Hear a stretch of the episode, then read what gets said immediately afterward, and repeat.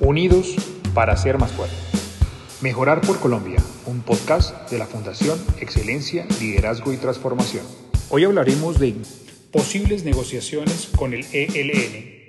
Recientes acontecimientos nacionales e internacionales relacionados con la violencia que practica el grupo narcoterrorista ELN contra Colombia indicarían que al parecer se está gestando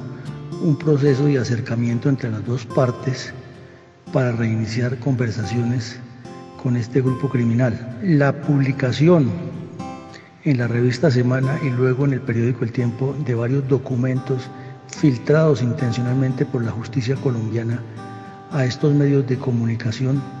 sumada a la reiterativa presencia de Juan Manuel Santos tratando de legitimar su cuestionado Premio Nobel de Paz, indicando que Cuba no es refugio de terroristas e insistiendo que la solución es la paz, más la abierta injerencia de la embajada cubana en Colombia en los asuntos internos, eh, descubriendo que el agua moja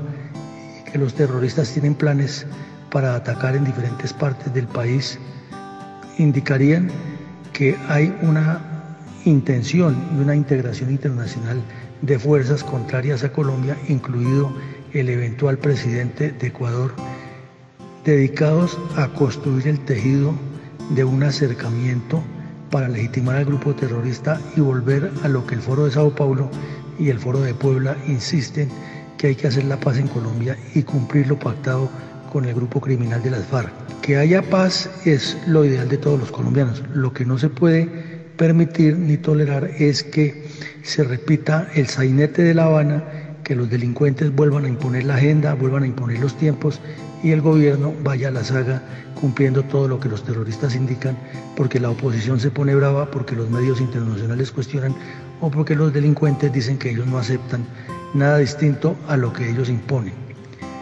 Si el gobierno Duque decide ya en sus postrimerías iniciar diálogos con el ELN,